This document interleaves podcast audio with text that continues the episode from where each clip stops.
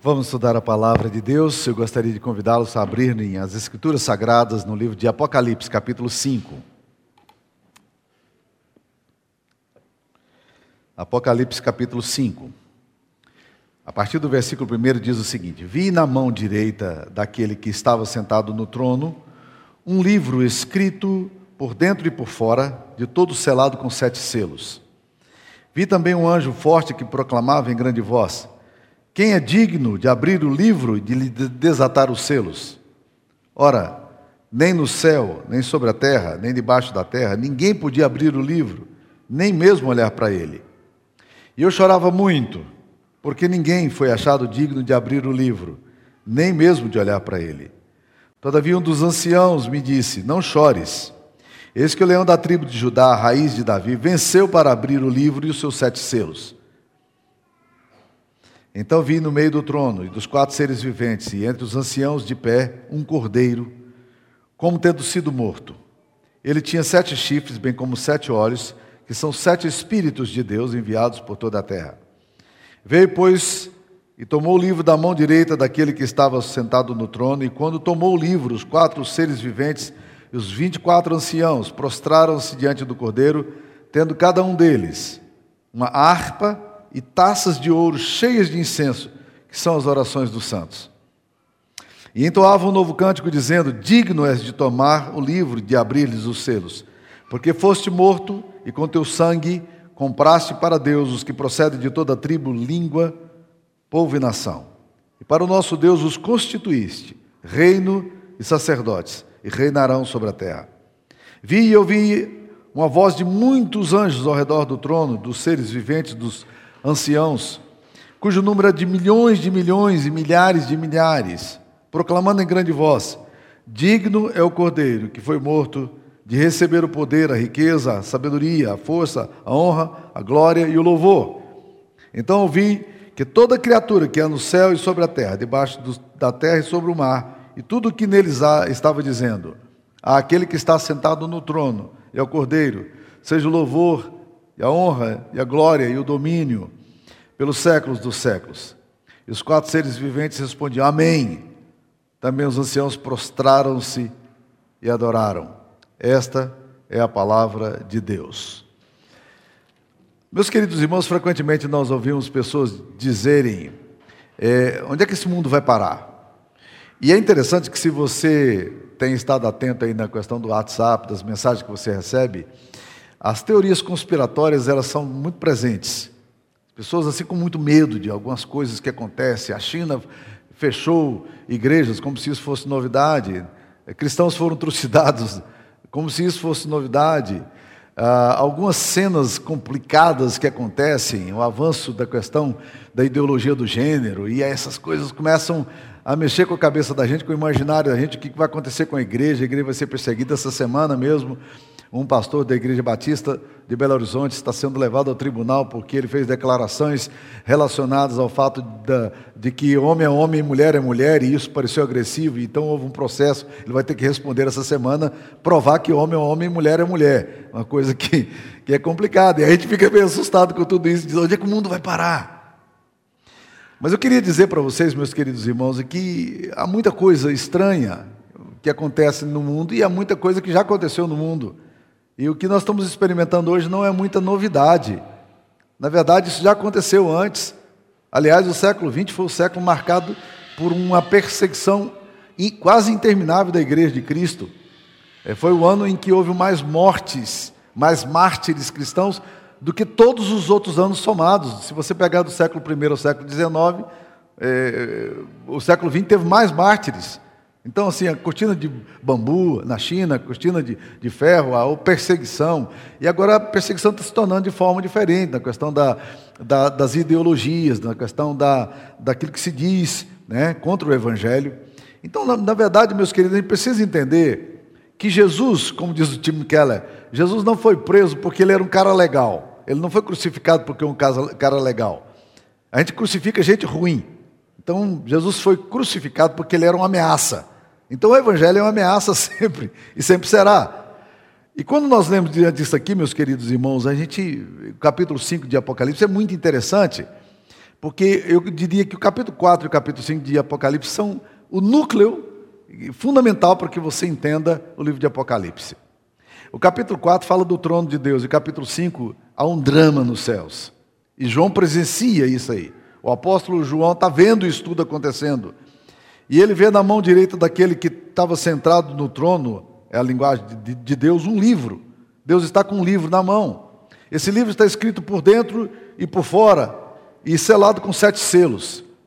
E aí, meus queridos irmãos, vem um drama, porque um forte anjo vem proclamando: quem é digno de abrir o livro, de desatar os selos? Parece que há um silêncio depois dessa pergunta, bem feita de forma bem alta. Quem é digno de abrir o livro e de desatar os selos? Mas não havia ninguém, nem no céu, nem sobre a terra, nada. Os poderes políticos não eram capazes de fazer isso. Ah, os intelectuais não eram capazes de resolver o, dilema. Os sábios não eram capazes de resolver isso. Ah, as pessoas que tinham riqueza não eram capazes de fazer isso. Ninguém era capaz. E aqui é questão de dignidade. Não há ninguém que é digno de abrir esse selo. E aí a gente fica então perguntando: é, que, que livro é esse? E a Bíblia diz que João começou a chorar num desespero imenso. O que vai acontecer agora? Né? Ele chorava muito. E aí, então, um dos anciãos, que é uma das figuras da igreja de Cristo, porque são 24 anciãos, a igreja do Antigo Testamento e do Novo Testamento, vem para ele e diz: não, não chore, não chore. Porque o leão da tribo de Judá, a raiz de Davi, venceu para abrir o livro e os seus sete selos.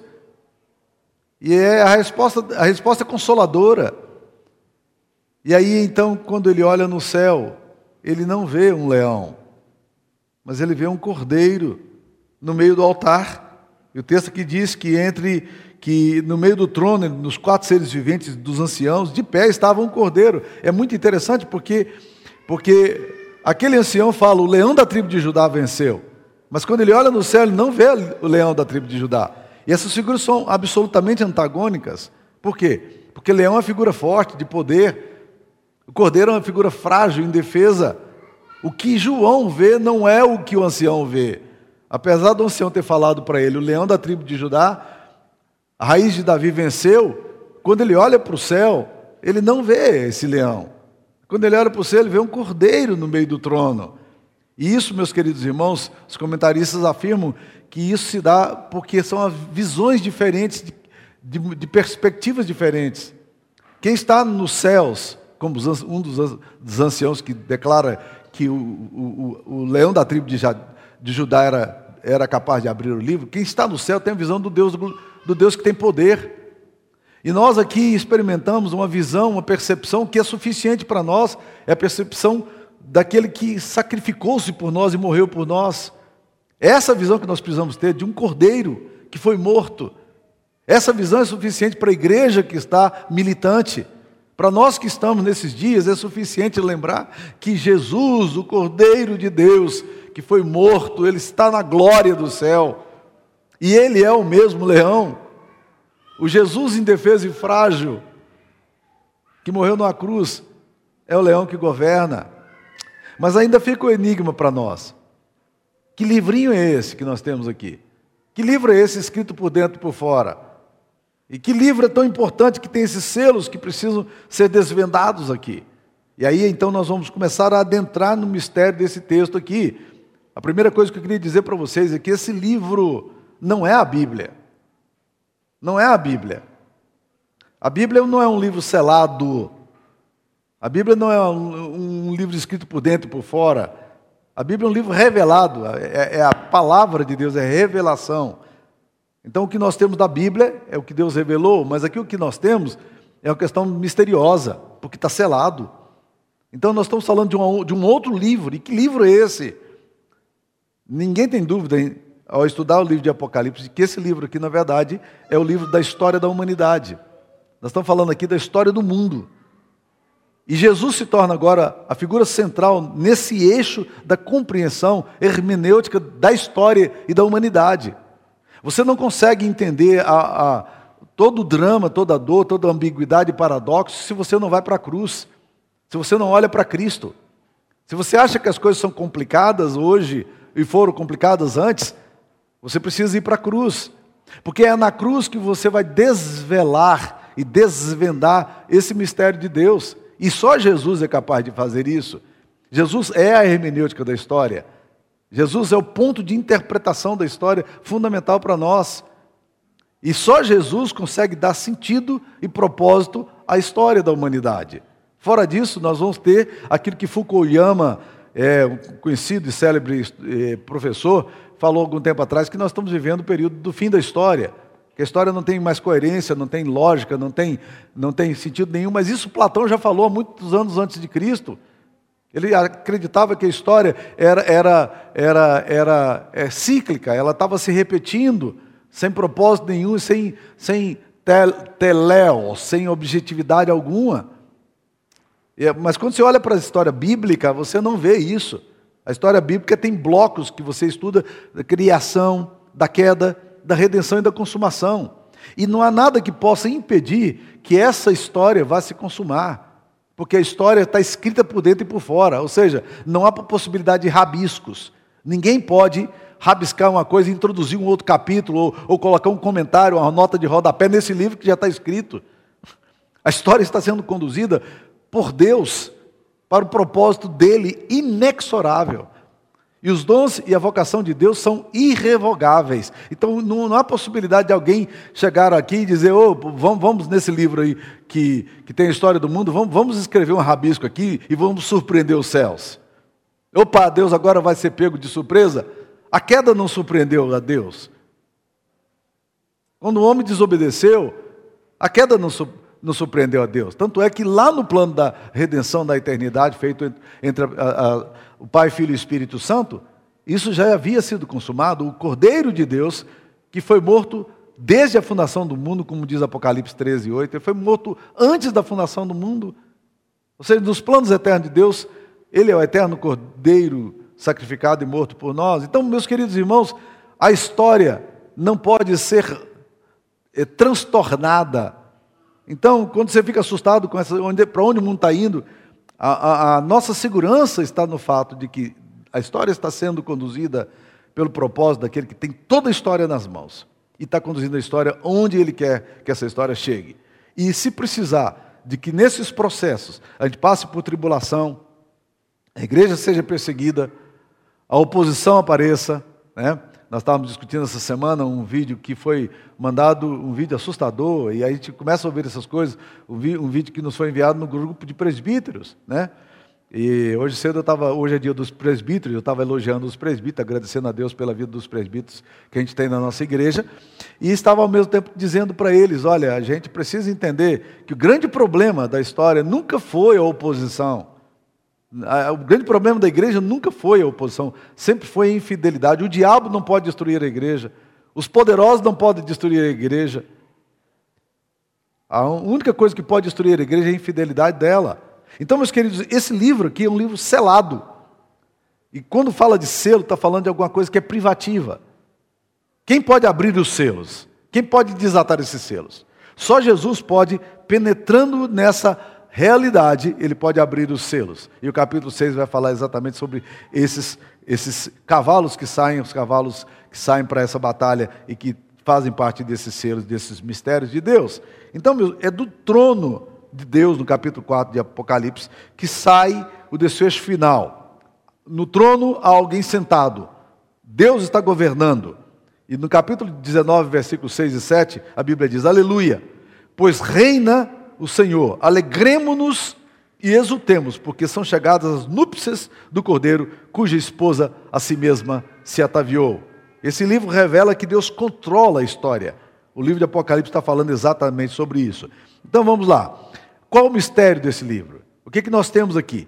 Esse livro está falando, esse livrinho rabiscado, fechado, selado, ele nos fala exatamente do fato de que Jesus se torna a peça central. Como diz Jack Ellul, um comentarista francês, é o livro dos segredos e do sentido da história humana, simultaneamente acabado, certificado, mas incompreensível, ilegível, que por outro lado se revela como uma sucessão de tempo que na verdade deve realizar-se continuamente. Esse livro contém, portanto, o segredo da história dos homens da humanidade. Mas esse segredo é forçosamente a revelação das forças profundas da história e mais ainda da ação de Deus na história dos homens. Por isso, meus queridos irmãos, há sete selos. Agora preste atenção: esse livro está na mão de quem? No versículo 1 diz: Vi na mão direita daquele que estava sentado no trono um livro. Esse livro está nas mãos direitas de Deus. É Deus quem tem esse livro na mão. E esse livro é entregue agora a Jesus, para que Jesus possa abrir. Só o Cordeiro de Deus pode abrir esse livro aí. E, meus queridos irmãos, quando a gente vai olhando a história das missões, estudando um pouco dos movimentos da história da igreja, a gente fica assim sobressaltado. Por exemplo, pense na perseguição que aconteceu na China é, durante o século, o século XX. Quando o regime de Mao Tse Tung proibiu, fechou todas as igrejas, expulsou os missionários, é, prendeu os pastores e prendeu todos aqueles que insistiam em continuar crendo em Jesus. A igreja de Cristo era uma igreja muito frágil, é, muito, com muito pouco poder, muita com incapacidade de, de influência alguma. Então eles foram jogados na cadeia. O que, que os crentes faziam o dia inteiro na cadeia? O que, que você acha que um grupo de crentes vai fazer na, na, na, cadeia o dia inteiro, os irmãos reunidos? Se essa igreja fosse presa dentro da cadeia, o que, que nós, acho além de comer, o que, que nós faríamos? Nós íamos cantar, nós íamos orar, nós íamos ler a Bíblia. E era assim que os cristãos reagiam dentro da cadeia. Os líderes marxistas e maoístas disseram: esse negócio não está legal. Nós estamos fortalecendo esses cristãos. Então o que, que eles fizeram? Depois de um determinado tempo, quase um ano de prisão, eles resolveram prender esses, eh, liberar essas pessoas, mas dispersá-los. Juntos eles são fortes, nós precisamos dispersá-los. E deram para eles um salário mínimo, uma condição muito ruim, e o mandaram para algumas províncias inóspitas da China, onde não havia nenhuma possibilidade, é, é, é, era uma profissão, ser carteiro era uma profissão que ninguém queria, e eles foram enviados para serem carteiros. Era uma, uma profissão desprezível. Agora você imagina, esses cristãos ficaram um ano inteiro orando, lendo a Bíblia, cantando louvores a Deus. Agora eles são mandados com salário do governo maoísta para fazer o quê? Fazer missão. Não é fantástico pensar nessas coisas? Pense, por exemplo, em 1950. Uma mulher chamada Ruth Stam. Ela queria ir para o Tibete. Ela queria pregar o evangelho, mas a missão olhou para aquela mulher franzina, pouco mais, não tinha 1,50m, e disse: Você é muito frágil. Ela não tinha preparo intelectual muito bom. Mas ela queria ir para o Tibete pregar o evangelho aos tibetanos. As portas todas do Tibete estavam fechadas. A China dominando o Tibete. E aí não tinha como mandá-la. Todas as portas se fecharam. Ela, mesmo assim, resolveu ir para uma província chamada Missuíne, que era na divisa da Índia com o Tibete. E ela chegou ali e abriu uma pequena escola de inglês. Ela queria ensinar inglês para aquelas pessoas. O que aconteceu? Uma guerra civil aconteceu na, no Tibete. E as pessoas então pegaram e começaram a perseguir todas aquelas pessoas, e eles tiveram que sair com suas famílias todas, atravessar a fronteira e ir para a China. O governo chinês, preocupado com a situação dos refugiados tibetanos, resolveu é, pagar um salário para Ruth Stam, para ela dar aula de inglês. Mas havia lá naquela cidade onde ela estava, um palácio abandonado, estava lá entregue moscas. E o governo chinês disse: Nós vamos restaurar esse palácio e vamos te colocar aí para dar aula para os tibetanos. Né? E ela tinha agora 500 famílias para ela poder evangelizar. Ela não chegou no Tibete, mas o Tibete veio até ela. É disso que nós estamos falando, meus queridos. Quando a gente olha para a Bíblia Sagrada, nós precisamos entender que Deus, esse livro está escrito por dentro e por fora. Deus está conduzindo a história como Ele quer levar. É assim que Deus faz na história. Mas quem é digno de abrir esse livro e desatar os selos? O livro é fechado. A história não tem solução. Não há quem possa resolver. Ninguém é digno. E dignidade não fala de força, mas fala de, de respeito. Quem é digno? Os poderosos não podem, ninguém pode. O choro de João reflete a triste situação das comunidades cristãs perseguidas. O choro de João reflete ah, essa, esse olhar nosso, muitas vezes, com impotência, para situações que nós não podemos resolver. Muitas vezes somos tentados a pensar que Deus não controla a história. Não temos a mesma perseguição que muitos cristãos já tiveram na história, mas continuamos é, tendo que enfrentar várias coisas, rejeições, por sermos cristãos, por amarmos a Deus. E Jesus agora recebe o livro da mão de Deus, Apocalipse 5, 7. Veio, pois, e tomou o livro da mão direita daquele que estava sentado, e quando tomou o livro, os quatro seres viventes e os 24 anciãos prostraram-se diante do Cordeiro. Agora a igreja de Cristo todinha se prostra. A igreja do Antigo Testamento, os 12, as doze tribos do Antigo Testamento, e a igreja do Novo Testamento, os doze apóstolos. A igreja representados aqui, a igreja inteirinha se prostra. E agora eles estão diante do Cordeiro, glorificando o nome do Senhor, porque eles entenderam exatamente quem é que tem o controle da história. E João está vendo tudo isso. Mas João está em que situação? João está na ilha de Pátimos. Ele está exilado. Mas agora ele tem uma compreensão nova. Ele tem a compreensão de que Jesus está no controle de tudo. E é isso que ele escreve para a igreja das Ásias. Diz: não desesperem, não se assustem. Aquele que morreu, ele tem o livro nas mãos, que lhe foi dado pelo Pai. Aquele que morreu é aquele que controla a história. Aquele que morreu é aquele que cuida. O leão da tribo de Judá, a raiz de Davi, venceu para abrir o livro e seus sete selos. É esse Cordeiro de Deus que está agora no meio dos anciãos e dos quatro seres viventes. E todos eles estão glorificando. Eles vão glorificar a Deus por quê? E aqui, meus queridos irmãos, ainda não tem muito tempo para discorrer, mas os músicos da igreja, presta atenção, bem rapidamente aqui, eles louvam a Deus. E aqui você vai ver três hinos, Apocalipse 5, 9 a 10, entoado pelos quatro seres viventes com os 24 anciãos. É a igreja do Antigo e do Novo Testamento, como falamos. E se dirige ao Cordeiro aclamando a sua dignidade para receber o livro e abrir o selo. O segundo hino está aí no capítulo 5, versículo 11 a 12, proclamando em grande voz por milhões de anjos que reconhecem ser o Cordeiro digno de todos os atributos possíveis. São sete atributos. É o número da totalidade e perfeição: poder, riqueza, sabedoria, força, honra, glória e louvor. Os grandes senhores daquele tempo exigiam todas essas coisas para si. Mas o coral afirma que só o Cordeiro merece isso. E aí tem o terceiro, o terceiro cântico que é o cântico que vai afirmar exatamente a glória de Cristo e o poder de Cristo. Aquele que está sentado no trono e o Cordeiro, seja o louvor, a glória e o domínio pelos séculos dos séculos. Ele está reinando e vai reinar pelos séculos dos séculos. Na verdade, essa música aqui é, é uma música maravilhosa, porque ela é uma música também que inspirou muito a, a Aleluia de Handel, que nós conhecemos bem e cantamos muitas vezes. Né? Então, o terceiro hino, aqui no Apocalipse 5,13, ele abrange o mundo inteiro e se dirige a Deus e ao Cordeiro atribuindo essas coisas importantes. É para Deus. Compraste para Deus, é pelo sangue de Cristo. Foste morto e com teu sangue compraste. É ilimitada, homens de toda tribo, raça, língua, povos e nações. A graça de Deus alcançando todo mundo. E faz dos remidos um reino. Os fizeste um reino de sacerdotes. E reinarão para sempre. É essa promessa que nós temos aqui para a igreja de Cristo. A igreja de Cristo não caminha para o fracasso. A história não caminha para o caos. A igreja de Cristo caminha para a glória que Deus quer dar a ela, comprada pelo sangue do Cordeiro. E a história da humanidade caminha para o fim que Deus deseja. E não há nenhum poder na terra, nem nos céus. Não há nenhuma força da ONU, ou nenhum poder de esquerda ou de direita, tão polarizado esses dias, que possa impedir que a obra de Deus se realize no tempo como Ele quer.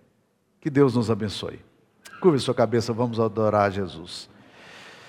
Ó oh, Pai amado, aplica essa palavra ao nosso coração, Senhor Jesus, para que em nenhum momento, Pai, o nosso coração seja tomado por desespero, pelo caos, pelo medo, mas em que em todo o tempo, ó Deus, nós entendamos quem é que governa a história, quem tem o controle da história e quem dirige a história. Ajuda-nos, ó Deus querido, a olhar para o Senhor e olhar com fé, entendendo que o Senhor tem todo o controle na mão. O livro está nas tuas mãos. A história está nas tuas mãos. E que nós possamos nos regozijar em Ti. E não olharmos para as circunstâncias e para a oposição, mas olharmos para Ti e firmarmos em Ti. E que a bênção do Deus Pai, Filho e Espírito Santo esteja com todos vocês, irmãos. Que Deus vos abençoe e vos guarde.